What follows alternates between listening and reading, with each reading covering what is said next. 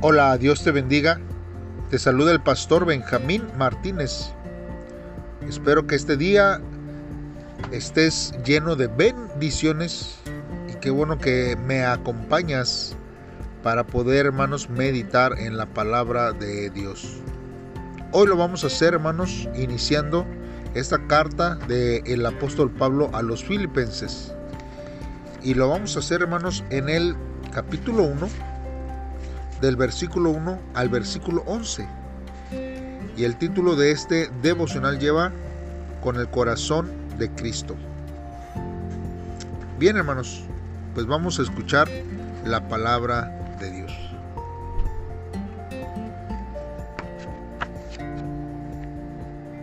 Carta de Pablo a los Filipenses, capítulo 1. Saludo. Hermanos de la iglesia de Filipos. Nosotros, Pablo y Timoteo, que somos servidores de Jesucristo, enviamos un saludo a todos ustedes que pertenecen al pueblo especial de Dios y están unidos a Jesucristo. Saludos también para los líderes y los diáconos. Que Dios nuestro Padre y el Señor Jesucristo los amen mucho y les den su paz. Pablo ora por los miembros de la iglesia.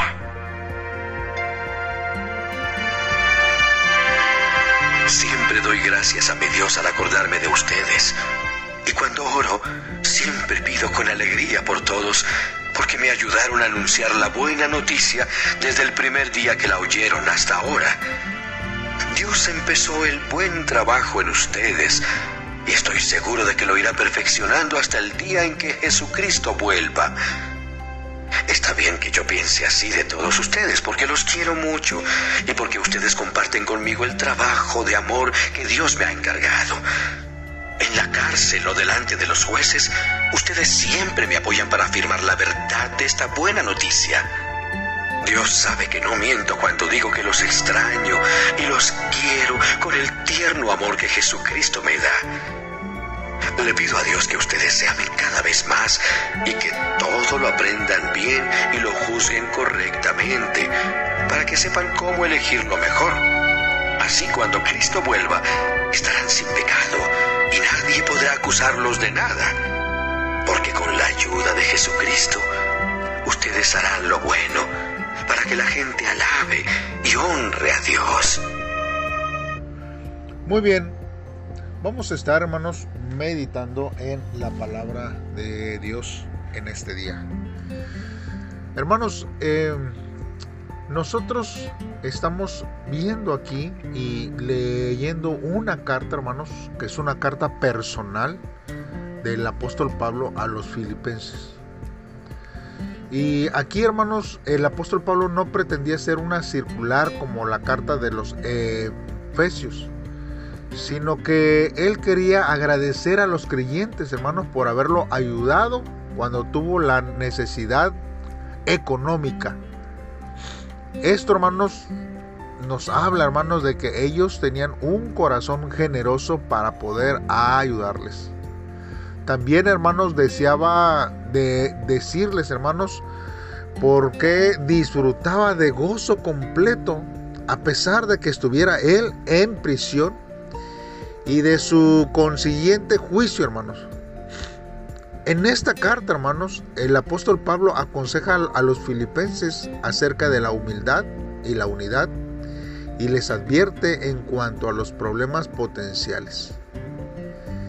Cuando el apóstol Pablo hace su primer viaje misionero, él visitó pueblos cercanos, hermanos, a el centro de operaciones que él tenía el cual era Antioquía, hermanos. Y era Antioquía de Siria, para ser más exactos. Y en su segundo y tercer viajes, hermanos, se extendió aún mucho más. Y debido, hermanos, a las grandes distancias entre las congregaciones que él fundó, no podía supervisarlas personalmente. Por eso tuvo, hermanos, que escribirles cartas para enseñar y animar a los creyentes. Hermanos, gracias a nuestro Dios, hermanos, Pablo tenía un equipo de voluntarios Y nosotros podemos ver, hermanos, que la Biblia nos habla acerca de, Timoteo, de Marcos y de eh, Éprafas, que entregaban estas cartas en persona y por lo general, hermanos, permanecían con las congregaciones por un tiempo para poder enseñarles y animarles. Hermanos, y él tuvo que hacerlo, hermanos, teniendo el contexto de Filipos. Pues Filipos, hermanos, como lo he mencionado en la introducción a esta carta, hermanos, era una colonia romana y estaba ubicada, hermanos, al norte de Grecia.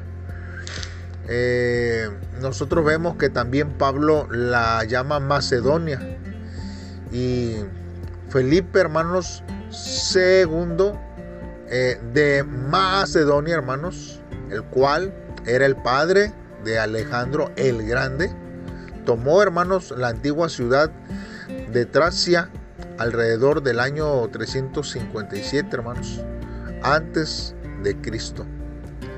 Y él, hermanos, la engrandeció y la fortaleció y le dio su nombre este centro comercial, hermanos, próspero se hallaba en el cruce entre Europa y Asia. Y más o menos, hermanos, por el año 50 después de Cristo, Pablo, Silas, Timoteo y Lucas, hermanos, cruzaron el mar Egeo desde Asia Menor y desembarcaron en Filipos. Hermanos, la iglesia en Filipos estaba formada mayormente de gentiles, no de judíos. Y como no estaban familiarizados con el Antiguo Testamento, Pablo no se refirió específicamente a dicha parte de las escrituras en esta carta. Y es ahí, hermanos, cuando inicia este, esta carta que nos va a llevar a meditar, hermanos, en los propósitos de Dios para nuestra vida en la actualidad. Cuando el apóstol Pablo se dirige a los obispos y a los diáconos, ellos hermanos conducían las iglesias cristianas en aquel tiempo. Y las cualidades, hermanos, y las responsabilidades de los obispos, hermanos, son explicadas eh, cuando él escribe a Timoteo en su primera carta y a Tito. Por ejemplo, en primera de, eh, Timoteo 3, este, 7, nosotros este, vemos como el, perdón, del, del 1 al, al, 7, nosotros vemos, hermanos, como este, el apóstol Pablo eh, escribe a ellos en una de, de una forma para eh, eh, disponer lo que, lo que ellos tenían que hacer. Y él dice así, si alguien desea dirigir una iglesia, realmente desea un buen trabajo. Pero debe ser alguien a que no se le pueda acusar de nada malo.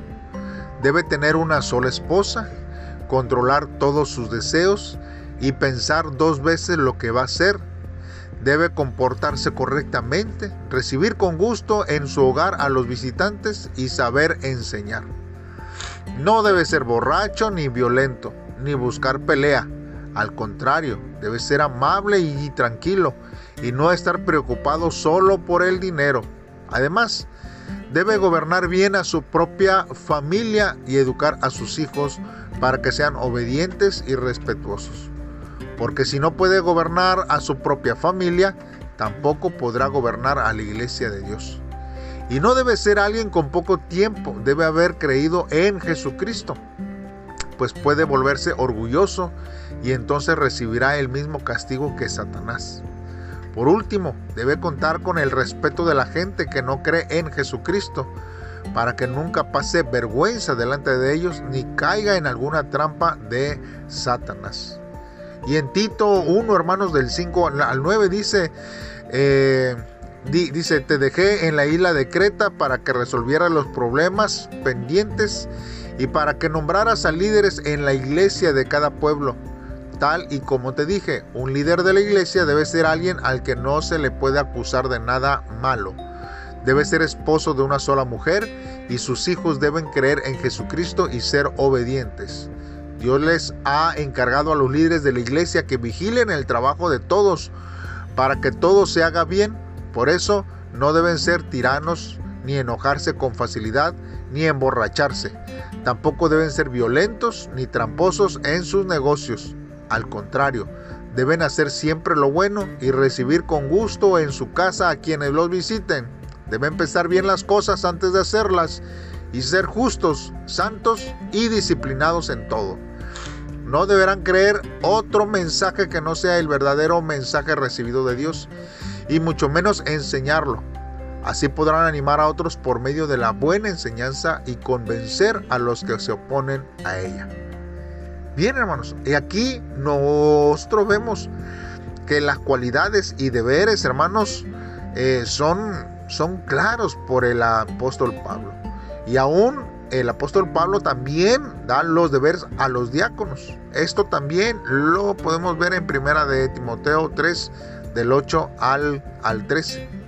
Hermanos, los santos son todos aquellos que creen en Cristo. Si usted ha creído en el Señor Jesucristo, usted pertenece, hermanos, a estos santos que el apóstol Pablo habla y nos dice hacia nuestra vida.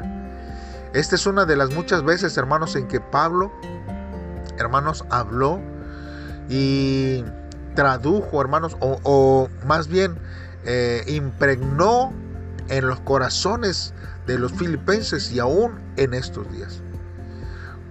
También, hermanos, el apóstol Pablo usa la palabra gozo en esta carta, hermanos. Porque los filipenses, hermanos, eran recordados con gozo y agradecimiento cuando Pablo estaba orando por ellos. Cuando ellos comenzaron a ayudar al apóstol Pablo, estaban apoyando la causa de Cristo, no precisamente a Pablo, sino al Evangelio. Y esa era una mentalidad, hermanos, que muchas veces se ha eh, perdido porque eh, no pensamos en dar para la obra de este Cristo. Y hay veces, hermanos, que nuestros pensamientos se inclinan hacia las, las personas. Y sí, claro, las personas usan esa economía, pero se usa, hermanos, para proclamar el Evangelio. Y si no se usa así, hermanos, Dios se lo va a reclamar o nos lo va a reclamar en el tiempo eh, oportuno.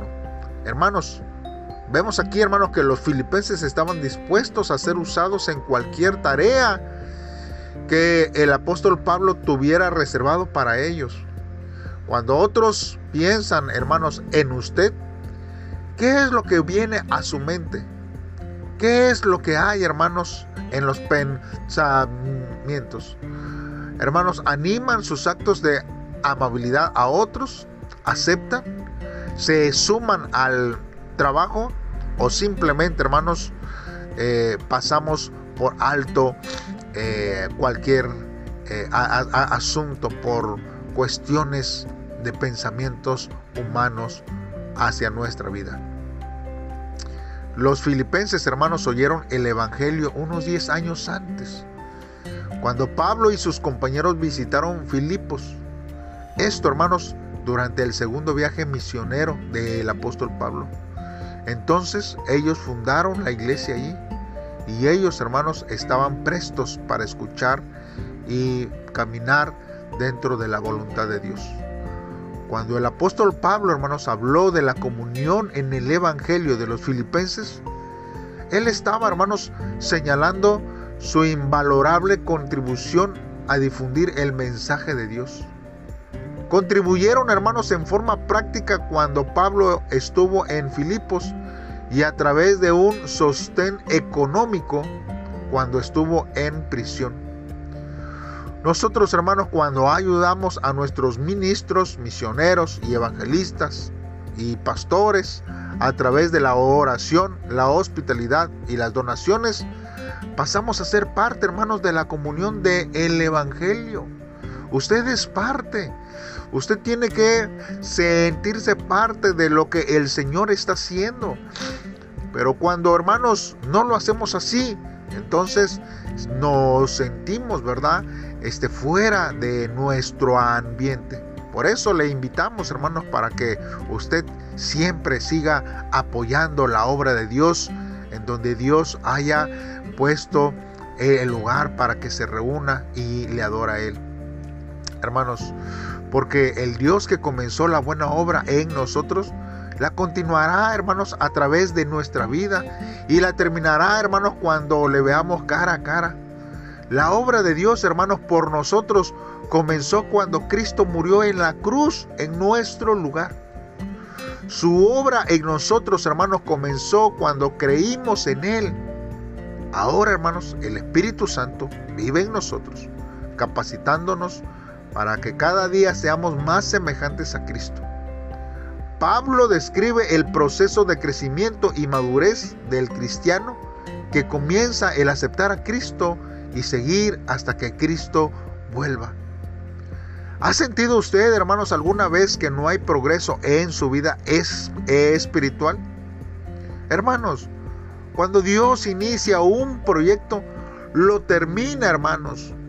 Como en el caso de los filipenses, Dios obrará en usted y le ayudará a creer en gracia hasta que complete el trabajo en su vida. Cuando usted se encuentre desanimado, recuerde que Dios no lo abandonará él promete terminar la obra que ha comenzado en usted. Cuando se sienta incompleto o afligido por sus faltas, recuerde las promesas y provisiones de Dios. No permita, hermanos, que su condición actual le robe el gozo de conocer a Cristo o le impida crecer más cerca de Él. Hermanos, Dios tiene planes perfectos para nuestra vida. Nosotros vemos que la palabra de Dios dice que Él tiene pensamientos de bien y no de mal. El apóstol Pablo, hermanos, cuando él dijo en mis prisiones, probablemente, hermanos, se refería a su prisión en Filipos. Pues él, hermanos, lo registra en Hechos 16 cuando nosotros vemos en los versículos 13 y 14, Pablo habla de su prisión en Roma, donde quiera que estuviera, aún en la cárcel, él predicaba las buenas nuevas con fidelidad. Hermanos, tenemos que recordar el ejemplo inspirador del apóstol Pablo. Aunque se presenten los obstáculos, aunque haya pequeños o grandes, hermanos, desvanes en nuestra vida, Hermanos, no debemos desacelerar el trabajo que nosotros hemos hecho para Dios. Tenemos al contrario que impulsar más la obra de Dios porque sabemos que estas pruebas, hermanos, producen a nuestra vida paciencia, gozo y podemos nosotros vivir conforme a su voluntad. Hermanos, ¿ha deseado alguna vez ver a un amigo con alguien que pudiera hablar sobre diferentes experiencias? El apóstol Pablo tuvo ese anhelo. Él quería ver a todos los cristianos, principalmente a los que dirigía esta carta, a los filipenses. Hermanos, su amor y afecto por ellos se basaba no simplemente en experiencias pasadas, sino en la unidad que viene cuando los creyentes son atraídos por el amor de Cristo. Todos los cristianos, hermanos, son parte de la familia de Dios y poseen por igual el poder transformador de su amor. ¿Siente usted un amor profundo por otros? Hermanos, sean cristianos, amigos o a lo mejor extraños de la misma forma. Deje que el amor de Cristo le motive a amar a otros, a otros cristianos, a otros hermanos que eh, no, a lo mejor no vayan a su iglesia y que usted sienta la libertad para expresar ese amor en acciones hacia ellos. Muchas veces, hermanos, la mejor manera de, de poder influenciar a alguien es orar por la persona. Por eso el apóstol Pablo oraba por los filipenses. Y él oraba para que se unieran en amor. El amor de ellos fue el resultado del gran conocimiento de Cristo y de la profunda visión. Esto es, hermanos, que Él tenía un discernimiento moral. Ese amor, hermanos, no se basaba en sentimientos, sino en lo que Cristo había hecho por ellos. En la medida, hermanos, que crezca en el amor de Cristo, su corazón y entendimiento deberán crecer juntos. ¿Están su amor y su visión creciendo? ¿O se ha estancado usted en sus propios pensamientos y frustraciones y decide no amar a su prójimo? Bien, hermanos, vemos que también en estos versos el apóstol Pablo clama por los filipenses para que aprueben lo mejor. En otras palabras, que tuvieran la habilidad para diferenciar entre lo correcto y lo que no estaba bien, lo bueno y lo malo, lo que es vital y lo superficial. Hermanos, debemos orar por discernimiento moral para que podamos mantener nuestros valores y nuestra moralidad cristiana, así como lo plasma el escritor a Hebreos en el capítulo 5, verso 14, que dice, en cambio, los que sí saben distinguir entre lo bueno y lo malo y están acostumbrados a hacerlo, son como la gente adulta que ya puede comer alimentos sólidos. Aquí, hermanos, enfatiza la necesidad del discernimiento y de la madurez que una persona tiene. Cuando no, hermanos, tenemos una, unos valores y moralidad cristiana, hermanos, nosotros no podemos madurar. Hermanos, el apóstol Pablo también habla del día de Cristo. Y él se refiere aquí, hermanos, al tiempo cuando Dios juzgará al mundo a través de nuestro Señor Jesucristo. Nosotros deberíamos vivir cada día, hermanos, pensando en que Él podrá regresar en cualquier momento. Quizás sea hoy. Quizás mientras usted escucha este devocional. Y por eso, hermanos, tenemos que estar preparados siempre. También el apóstol Pablo habla de frutos de justicia que incluyen todos los rasgos del carácter que fluyen, hermanos, de una correcta relación con Dios. No podemos tener frutos espirituales correctos cuando no tenemos una relación con Dios. Pues no hay otra manera, hermanos, de conseguir estos frutos, frutos de justicia, que no sean a través de nuestro Señor Jesucristo podemos ver esos frutos, hermanos, y ese fruto, hermanos, que son el fruto del el Espíritu en Gálatas capítulo 5. Oremos a Dios, hermanos, en este día y pidámosle de su guía cada tiempo para que su obra poderosa venga hacia nuestra vida y podamos nosotros ser edificados siempre en su palabra. Hagamos esta oración. Padre, en esta hora nos acercamos delante de ti, Señor, dándote gracias, Dios, porque tú has comenzado la buena obra en nuestra vida. Tú eres fiel, Señor, y un Dios misericordioso para perfeccionar, Señor, nuestra vida cada día. Ayúdanos, Señor, a participar, Señor, de tu evangelio mediante la oración y una vida de consagración, Señor. Permítenos, Señor, amar a nuestros hermanos en la fe con discernimiento. Deseamos, Señor, ser un motivo de gozo para ti y glorificar tu santo nombre hasta el día de nuestro Señor Jesucristo. Gracias, Dios, por ese amor inefable que brindas hacia nuestra vida. En el nombre de Cristo Jesús te lo pedimos, Dios. Amén. Dios te bendiga, hermano espero que podamos caminar fielmente en los caminos de Dios y que tu vida también sea bendecida a través de estos devocionales. Nos vemos mañana en un devocional más y esperamos que Dios siga hablando a nuestros corazones. Bendiciones.